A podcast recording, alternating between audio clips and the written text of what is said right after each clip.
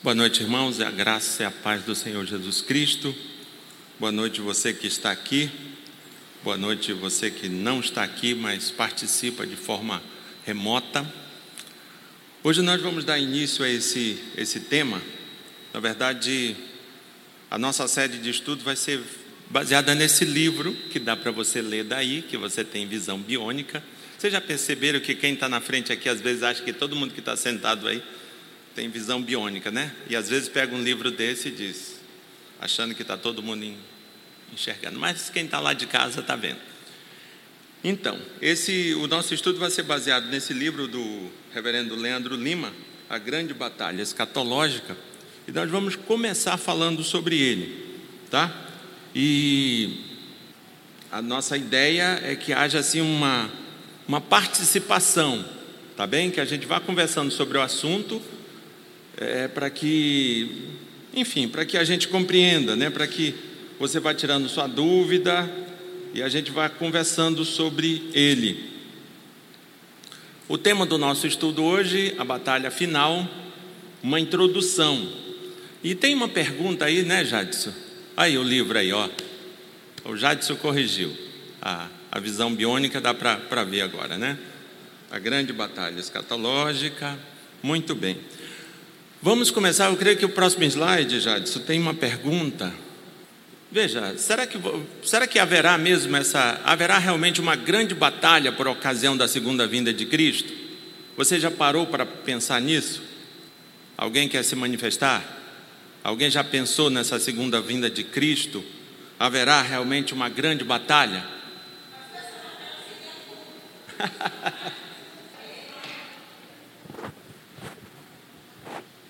Quando se pensa em batalha, pensa-se um monte de homem com espada, né, lutando. Então, é isso que vem à mente da gente. Quando fala assim, a segunda vinda de Cristo é, vai ter uma grande batalha. Aí vai assim, hum, quem é que vai ficar lutando com espada? A gente sabe que não é assim, né? Que a batalha, essa batalha nossa diária, do dia a dia, do, da carne contra o espírito. Veja, nós estamos falando da segunda vinda de Cristo. Nós estamos falando da, nós estamos falando lá no início, é o, o, o, o tema da série, né? A grande batalha escatológica. O que é a escatologia? É o futuro, é na verdade a doutrina das últimas coisas. Então nós estamos falando sim da consumação das coisas, da segunda vinda de Cristo, entende? Então haverá realmente uma grande batalha por ocasião da segunda vinda de Cristo? A ideia de uma batalha entre seres espirituais, né? Essa pergunta tem a ver com isto, né? Entre anjos e demônios. Será que haverá essa batalha? Vocês já ouviram falar em Armagedon? Pois então, vocês, nunca pararam para pensar nisso? Não? Alguém mais quer se manifestar além da Silvane? Olha lá, o Arnon. É, a Silvana falou aqui dessa que tipo de batalha, né? Eu, é, não sei também. Eu acho assim que nós já estamos vivendo esses dias, né, de fato. Porque a nossa nossa vida diária, a gente vê que a cada dia a batalha, a nossa batalha é, é mais é mais dura, mais difíceis, né? Ainda agora há pouco nós estávamos conversando aqui sobre a muitas pessoas, não só os jovens, né, mas muitas pessoas que têm abandonado o evangelho. Está aqui de repente essas pessoas já estão para outro cometem erros e abandonam o evangelho, abandonam a igreja. Parece que ah, não faz falta para algumas uhum. pessoas. De repente, tá, a pessoa vai embora. É claro que essas coisas sempre existiam, mas a gente percebe que nesses últimos tempos parece que está muito mais frequente, Sim. muito mais assim acesa, muito mais é, é, é potente essa essa situação toda. Sim, é, o, o Ardão está falando daquilo que Jesus Cristo diz, né? No mundo tereis aflições, né? A, a, vida nessa, nessa, nessa terra, nessa existência, em momento algum nós fomos enganados que ela seria um mar de rosas. Nós, a Bíblia no, nos esclarece que haveremos de enfrentar dificuldades. É por isso que aquele negócio do pare de sofrer, ele não cola. O verdadeiro evangelho, o verdadeiro evangélico, ele ele tem dificuldade de viver esse pare de sofrer. Mas veja, quando nós estamos falando dessa, dessa segunda vinda de Cristo, nós vamos ver que, ah, na expectativa de quase todos os sistemas de escatologia, desses que tratam da segunda vinda de Cristo, nós vamos ver que em quase todos esses, a expectativa, sim, é que haverá uma grande batalha. Por exemplo, eu, vamos colocando o, o próximo slide aí, Jadson, por favor. Porque veja, se você olhar o verso 19, o capítulo 19, verso 11, você vai ver um cavaleiro montado num cavalo branco. Tá isso bem claro lá, por exemplo, no texto de Apocalipse, capítulo 19, é, Apocalipse 19, verso 11. Olha só o que diz: Vi o céu aberto e eis um cavalo branco o seu cavaleiro se chamava Fiel e Verdadeiro e julga e peleja com justiça. Ou seja, a, a expectativa escatológica é de uma batalha. E você vai ver outros textos também. Por exemplo, você vai ver é, Apocalipse 19, verso 14. E seguiram-no os exércitos que há no céu, montando cavalos brancos, com vestiduras de linho finíssimo, branco e puro. Ou seja, nós temos a imagem de um cavaleiro montando um cavalo branco, nós temos um numeroso exército, e se nós olharmos ainda para o verso 17 e o verso 18 do capítulo 19, então vinha um anjo posto em pé no sol e clamou com grande voz, falando a todas as aves que voavam pelo meio do céu: Vinde, reuni-vos para, para a grande ceia de Deus, para que comais carnes de reis, carnes de comandantes, carnes de poderosos, carnes de cavalos e seus cavaleiros, carnes de todos, quer livres, quer escravos, tanto pequenos como grandes. Ou seja, nós temos aqui um anjo convocando as aves dos céus, não para participar da, da batalha, mas ele está convocando as aves dos céus para comer carnes de comandantes, carnes de reis, de comandantes, de soldados. Não está sinalizando uma guerra? Está ou não está? Primeiro, o cavaleiro montado em seu cavalo branco, depois um numeroso exército, depois um, um anjo convocando as aves dos céus para se alimentarem de carnes de reis, de comandantes e de soldados. E você vai ver ainda o verso 19: E vi a besta e os reis da terra com os seus exércitos congregados para, peleja, para pelejarem contra aquele que estava montado no cavalo e contra o seu exército. Ou seja, aqui nós temos a, a, a descrição, né, a narrativa do, da, daqueles que vão se opor ao cavaleiro que estava montado no seu cavalo branco. Esse vai se opor a esse cavaleiro e a todo o seu exército. Então, o quadro que nós temos aqui realmente é um quadro que sinaliza para a guerra. É ou não é? Mas veja, Veja o que acontece aqui nos versos 20 a 21 do capítulo 19. É isso mesmo? É.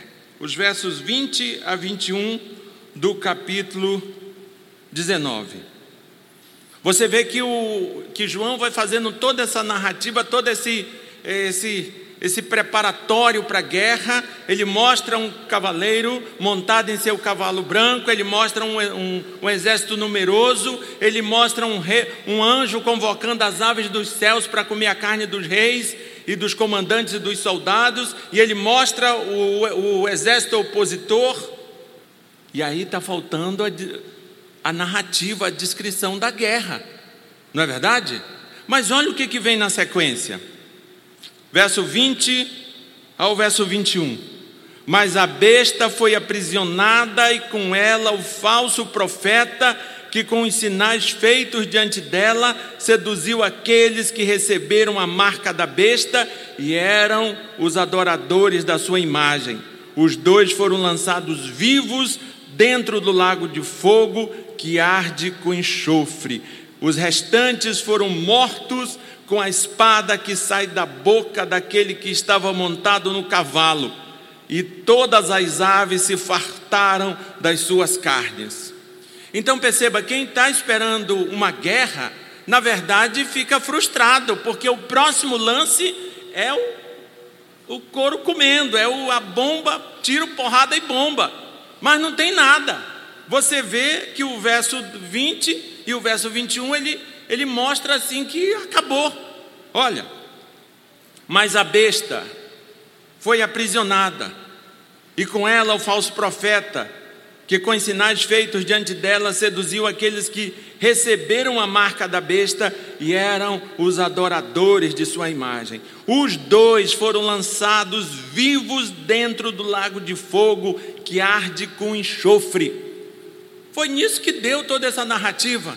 Não ficou meio frustrante? Você já tinha lido o livro de Apocalipse nessa perspectiva? Assim, de se preparar para uma guerra, sabe? Sentou, arrumou a pipoca e disse: agora, agora vai. Pronto. Jogou todo mundo no lago de fogo, acabou. É ou não é? Ou essa, essa impressão é só minha? E do Jadson também, que eu sei que o Jadson já sabe dessa história. É só de quem? Ou vocês ficou realmente com essa expectativa? Mas é interessante, queridos, que você vai ver que, essa, que, essa, que esse preparatório da guerra, na verdade, ele acontece pelo menos sete vezes no livro de Apocalipse. E quem vem acompanhando os nossos estudos aqui, quando nós estávamos falando sobre milênio, nós falamos para você que a melhor forma de você ler o livro de Apocalipse é você entender que ele está dividido em sete sessões. E aí você olha para o livro de Apocalipse, você vai ver que tem ao menos sete vezes é, esse, essa batalha, essa guerra é anunciada. Sete vezes, e está aí no texto, eu acho que na próxima slide está aí no texto. Sete vezes que essa guerra é anunciada, e você vai ver que ela não está descrita aqui no capítulo 19 e não está descrita em lugar nenhum, porque na verdade ela não aconteceu ela não aconteceu no sentido que nós esperávamos que ela acontecesse. Ela não aconteceu no sentido que aqueles que lidam com o estudo da escatologia parece sinalizar que aconteceria. Ela não aconteceu desse jeito. E é por isso que a gente precisa estudar essa questão da escatologia, porque na verdade a gente começa a olhar e começa a perceber como se deu essa batalha. Na verdade, essa batalha aconteceu, mas não foi nos moldes que a gente esperou, esperava que ela acontecesse. Não vai ter espada, da, da forma que, quando ela está acontecendo, não vai ter espada.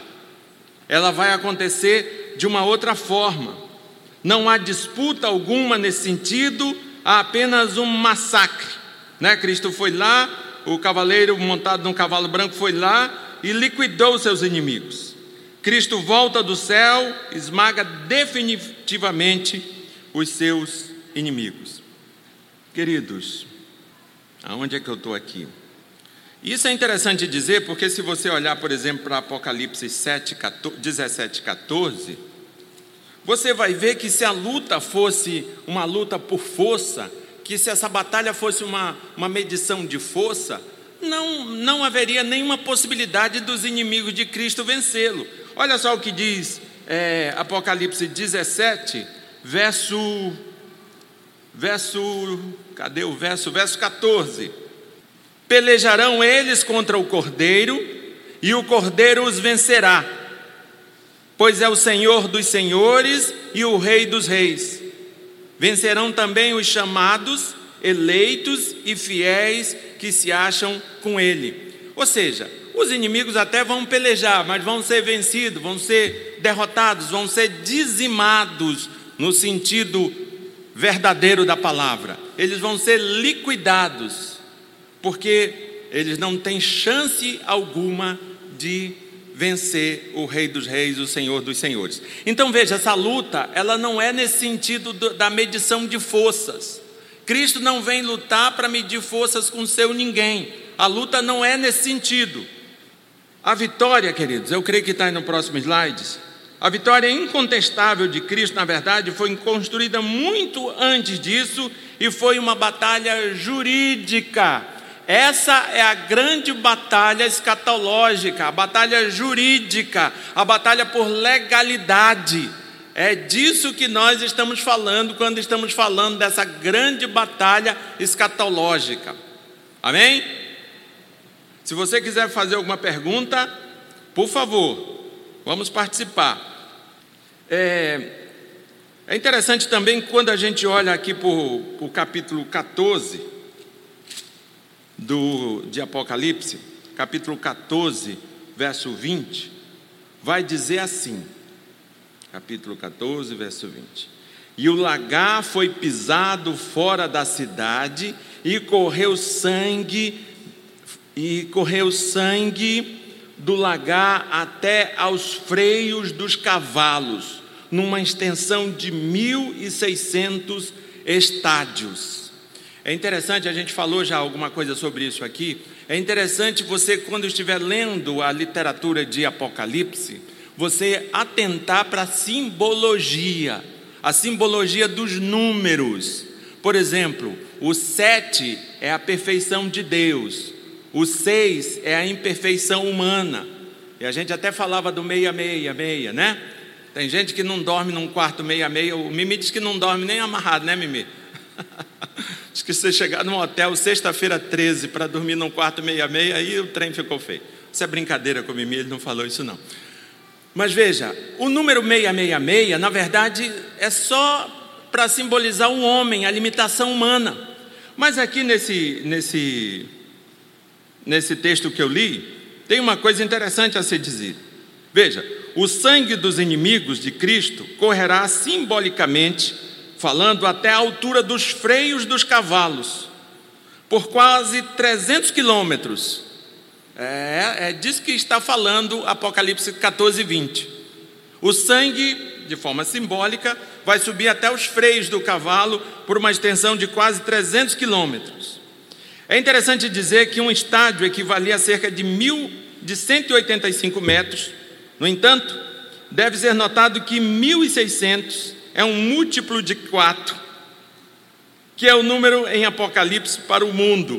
Portanto, o símbolo é de um rio de sangue mundial. A ideia é essa: não é dizer que só um, um, um tanto da terra vai estar sendo coberta de forma simbólica por esse sangue. Na verdade, aqui é para dizer que todo o mundo vai estar sendo coberto pelo sangue desses inimigos de Cristo. Isso quer dizer o quê? Isso quer dizer que onde houver inimigo de Cristo vai morrer. É isso que está querendo dizer, tá? Não vai virar um, um mar de sangue, não é isso. É uma linguagem simbólica e está querendo dizer que onde houver inimigo de Cristo vai morrer.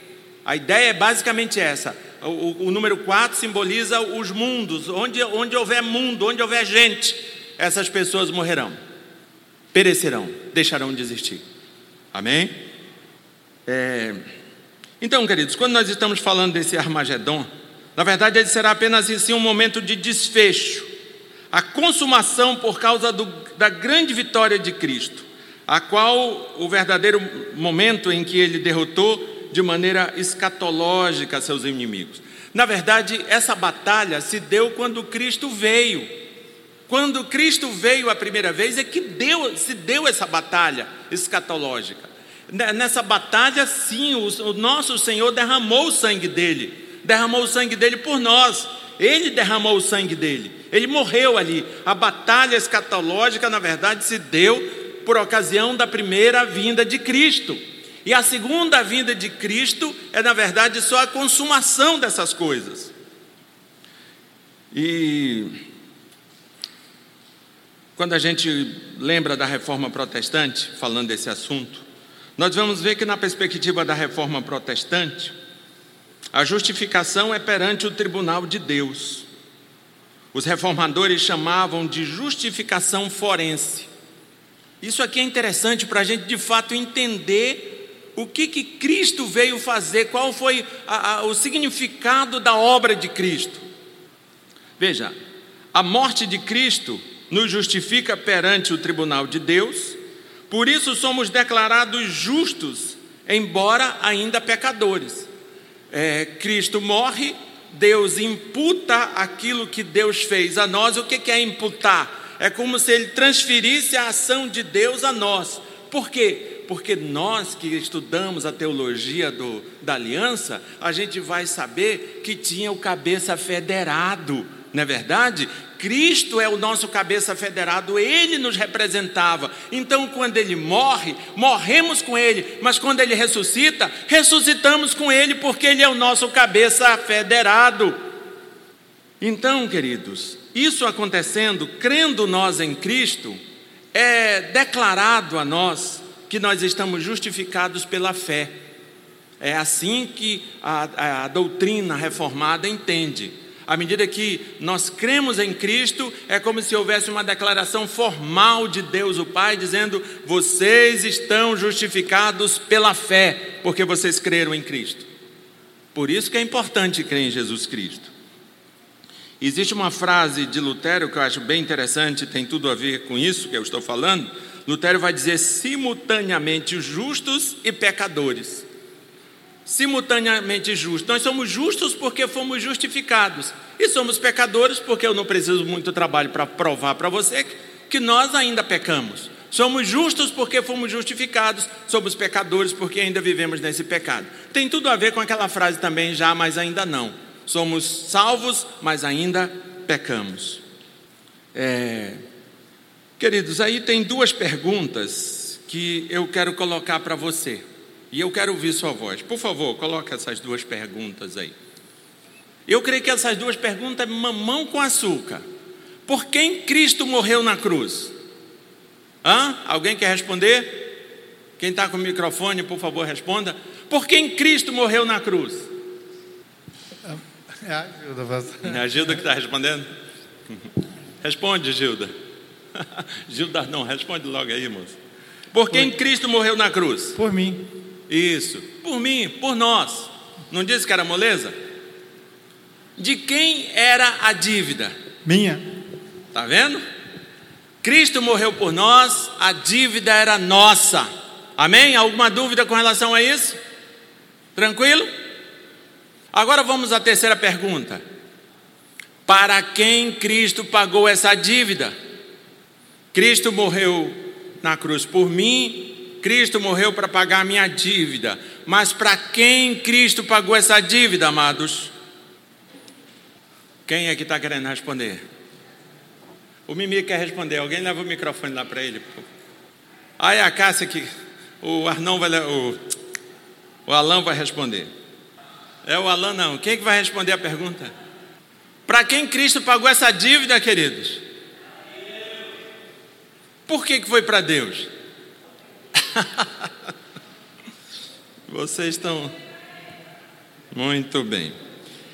Então veja, antes de eu, de eu dizer que concordo ou não com vocês, tem um, um outro slide aí que fala de duas teorias. A primeira teoria é a teoria do resgate pago a Satanás. E, na verdade, essa teoria, ela foi desenvolvida por muitos pais da igreja e também alguns teólogos da, da teologia medieval. Eles desenvolveram essa teoria do resgate pago a Satanás. Segundo essa teoria, Cristo, ao morrer na cruz, pagou uma dívida para Satanás. Por quê? Porque eles entendem que, que devido Satanás, por ter usurpado o, os poderes sobre a humanidade, porque afinal de contas foi através dele que o pecado, ele foi instrumentalidade para entrar o pecado. Então, esses que desenvolveram essa teoria entendem que devido, entendiam que devido Satanás ter sido a instrumentalidade para a entrada do pecado no mundo, ele se tornou assim credor da humanidade. Então, Cristo entra, vem para pagar o resgate a Satanás. E o Leandro Lima fala isso, e eu creio que quem assistiu as crônicas de Nárnia vai perceber que existe uma coisa bem parecida com isso. Não sei se de propósito ou acidental, C.S. Lewis, que é um grande teólogo, ele defende essa ideia ali no, no filme de Nárnia, nas crônicas de Nárnia. Você vai ver que Aslan, ele, ele ele morre para pagar uma dívida para a feiticeira, Mas aí, quando ele deita na pedra, existe ali um trem, uma coisa que a feiticeira não sabia, e aí Aslan ressuscita. E aí a feiticeira fica rodadíssima da Silva, nem o mel, nem a cumbuca, perdeu tudo. Então, a ideia desses que defendiam que o resgate fora pago a Satanás era basicamente essa: que Cristo veio e pagou uma dívida para Satanás, mas ressuscitou, e, e ressuscitando, aliás, quando ele morreu, ele resgatou o seu povo, e à medida que ele ressuscita, ele resgatou sua própria vida. E o que ficou, o que com o diabo? Com nada. Ele dançou. Problema do cão. Já era. Sambou do início ao fim. Não ficou com nada. Essa é a teoria do resgate pago a Satanás. Mas veja, algum tempo depois, lá pelo século XII, um cidadão chamado Anselmo, que era bispo da Cantuária, ele disse que, que Cristo, ele vai trazendo uma, uma metáfora, ele compara Deus a um suzerano, a um senhor feudal, e ele diz que nós, que a humanidade, é como se fossem os seus vassalos. E aí ele vai dizer que os vassalos de Deus, sendo nós a humanidade, ofenderam ao seu Senhor. E essa, essa humanidade, esses vassalos, eles não tinham condições de satisfazer a honra do seu Senhor. E aí o que, que acontece? Entra Cristo na história e satisfaz a honra, oferece um sacrifício a Deus e assim satisfaz a honra de Deus. Aí você vai concordar comigo que a teoria de Anselmo é melhor do que a teoria do resgate de Satanás. Ou você prefere a do resgate de Satanás? Quem prefere a do Satanás ou a de, de Anselmo? Na verdade, são duas teorias, né? O resgate de Satanás, resgate pago a Satanás e a teoria da satisfação. Mas veja, louvado seja Deus que surgiu um outro cidadão chamado Calvino e Calvino, na verdade, ele deu assim como que uma, uma, uma melhorada nisso que Anselmo falou. Ele vai dizer que Cristo não pagou nada ao diabo, Cristo pagou a Deus. O que tinha de ser pago era a Deus, e Cristo pagou. Mas não era só uma questão de satisfazer a honra de Deus, mas havia também uma necessidade legal, um aspecto jurídico, um aspecto forense que precisava ser satisfeito, que tinha a ver com a justiça de Deus, que tinha a ver com a legislação divina. Então Cristo vem, morre no lugar do pecador para satisfazer a justiça de Deus. Então veja, o que Calvino vai dizer é que muito mais do que satisfazer a honra de Deus, é, Jesus satisfaz a justiça de Deus, porque existia uma demanda legal que precisava ser atendida. Queridos, e é interessante, o que, que é interessante? Ah, sim. É interessante que a gente perceba nisso tudo que a Bíblia fala de um tribunal divino. A Bíblia vai falar que existe um tribunal divino. Quem é o juiz desse tribunal, hein? Hã? Deus é o juiz desse tribunal. Quem é, quem são os réus desse tribunal? Hã? Falem sem medo. Vocês não estão no tribunal ainda. Quem são os réus desse tribunal? Nós somos os réus desse tribunal. É, quem é o advogado nesse tribunal? Jesus é o advogado. E quem é o acusador nesse tribunal? Hã? Satanás, o cão. Então veja, é interessante a gente perceber o que está acontecendo aqui, o que, que, o que, que a Bíblia vai nos mostrando aí. Na verdade, Satanás e os seus demônios, queridos, é, estiveram assim no centro de toda a história da justificação. Eles têm uma participação importante nessa história da justificação. Porque veja, é verdade que Jesus não veio pagar nada a Satanás, Jesus veio pagar a Deus. Mas Satanás era o acusador. Existia uma lei estabelecida pelo próprio Deus que dizia que quando houvesse morte, deveria, quando houvesse pecado, deveria haver morte. Então é nesse sentido que eu falo para você da função de Satanás e os seus demônios é, estarem no centro de toda essa história da justificação. O que mais que eu preciso te dizer com relação a isso? Então veja, quando nós estamos falando disso, nós estamos dizendo que Cristo veio para entrar numa batalha jurídica legal por legitimidade com os poderes das trevas. Foi isso que ele veio fazer. Ele veio tirar de Satanás a legalidade e, e, e o poder que ele tinha antes da morte de Cristo. Ele teve que fazer isso, foi necessário para que pudesse completar a obra da salvação e assim nos justificar perante o tribunal de Deus. Queridos, chegando aqui nas nossas conclusões da, da noite, que você vai poder comentar se você assim o desejar, veja bem, é muito interessante a gente estudar esse texto, esse tema, por, por algumas razões. Porque é necessário que a gente entenda com mais detalhe essa vitória que Cristo teve, e à medida que a gente entende a vitória que Cristo teve, a gente também vai entender todos os recursos que estão disponíveis, que Ele deixou para nós, para, para essa luta diária, que eu creio que até que o, o Arnon falava ali. Na verdade, existe uma luta diária. E à medida que a gente entende a forma, a vitória de Cristo, nós temos também assim recursos para lidar para essa luta diária contra um inimigo. Veja bem, ele está derrotado, mas ainda não se rendeu. Ele está derrotado, ele foi derrotado, e quando Cristo voltar, ele vai ser jogado dentro do lago de fogo, e não tem chance alguma mas ele ainda não se rendeu. Amém? Existe um ditado que os gaúchos dizem, que eles dizem assim: não está morto quem peleia. Nesse sentido, Satanás ainda está peleando, porque ele ainda está ao nosso derredor. Então, o meu objetivo nessa noite, queridos, é fazer essa introdução e a partir da semana que vem nós começarmos falando assim, de fato, como se deu essa batalha.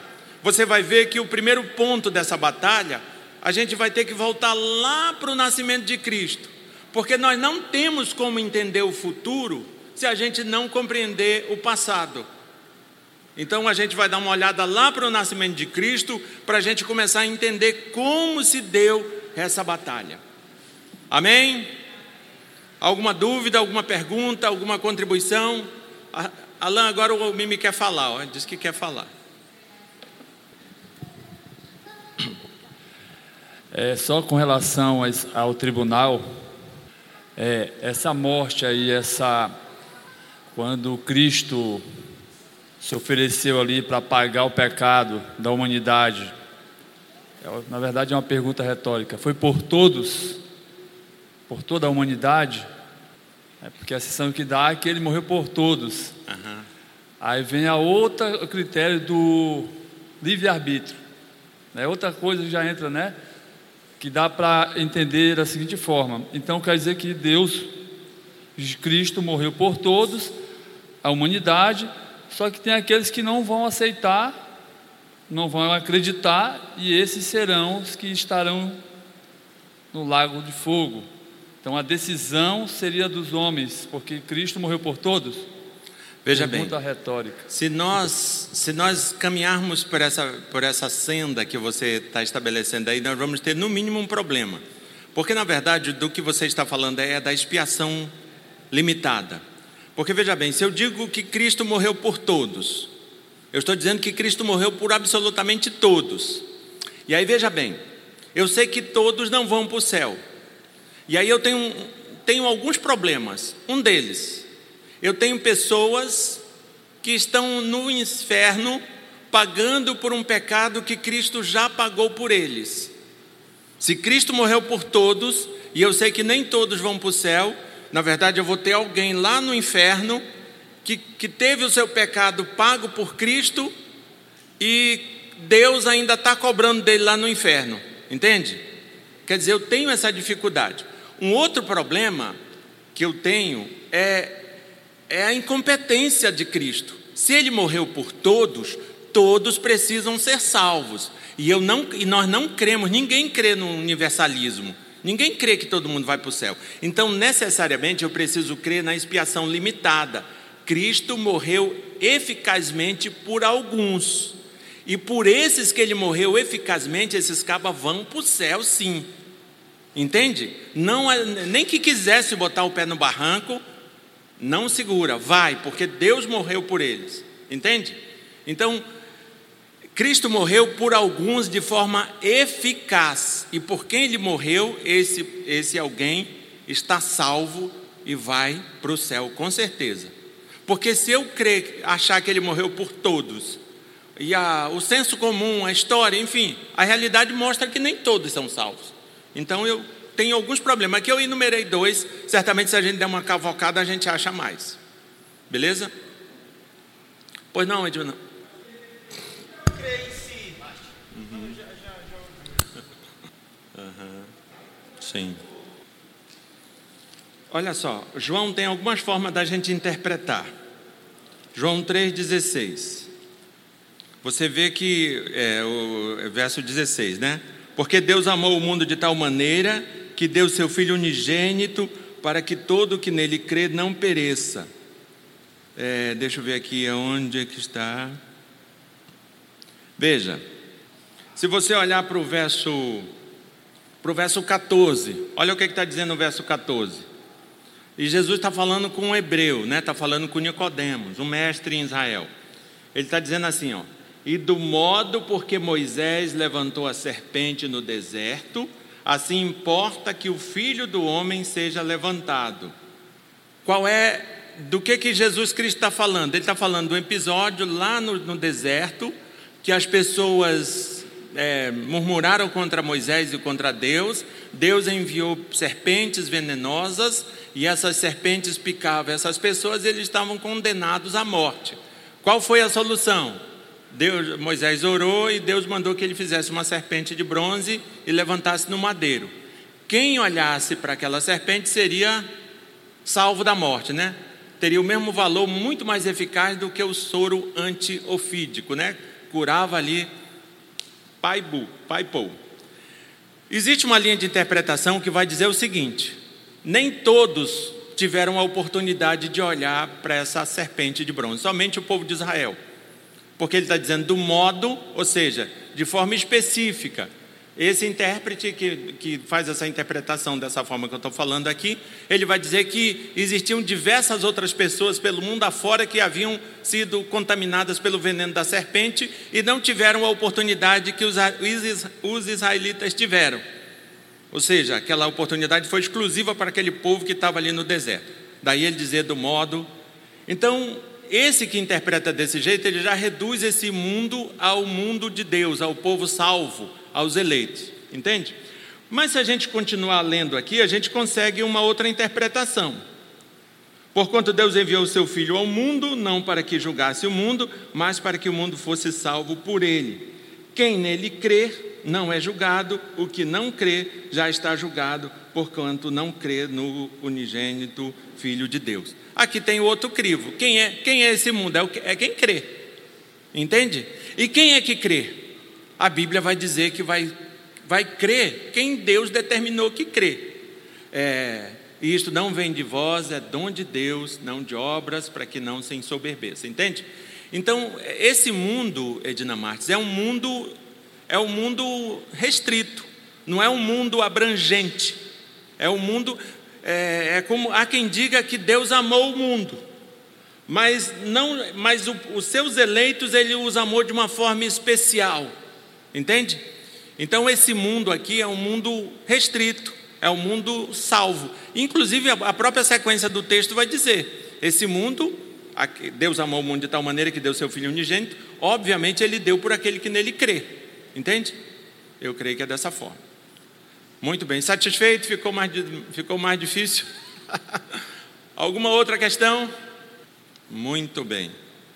Então, queridos, olha só, se eu fosse mais pentecostal, eu ia dizer que aconteceu uma coisa do cão aqui. Aqui não, quando eu estava me preparando, até comentei com o Jadson, eu passei a tarde todinha fazendo um esboço que estava assim a coisa mais linda do mundo. Quando eu estava ali conversando com o seu Delio, não sei o que, que eu fiz aqui, que apagou geral E eu fiquei navegando aqui sem instrumentos, aliás, com instrumentos. Não estava tendo. Mas Deus é misericordioso, que eu acho até que vocês entenderam o que eu tentei transmitir para vocês nesta noite. Que Deus abençoe. E na semana que vem, se Deus quiser, nós daremos sequência a esse estudo. Amém? Vamos orar com nosso irmão Diácono Mimi, então. Eterno Deus, louvado, exaltado seja o teu santo nome, pelo estudo, pela palavra que foi ministrada a cada um de nós. Que possamos cada dia mais buscar o conhecimento, mas principalmente o entendimento vindo de Ti, Senhor. Ó Pai, tem misericórdia de nós e nos faz entender algo tão complicado para nós seres humanos. Mas obrigado, porque assim o Senhor tem levantado pessoas com esse intuito, com essa providência dado por Ti, para nos ensinar e esclarecer muitas dúvidas. Deus, que nós possamos assim buscar o Senhor cada dia mais, fazer a Tua vontade, para quando chegar no grande dia, para que nós possamos estar juntamente com o Senhor, exaltando e glorificando o Teu santo nome. Nos leve para casa e nos guarde. Em nome de Jesus Cristo. Amém. Amém. Deus abençoe e até a próxima oportunidade.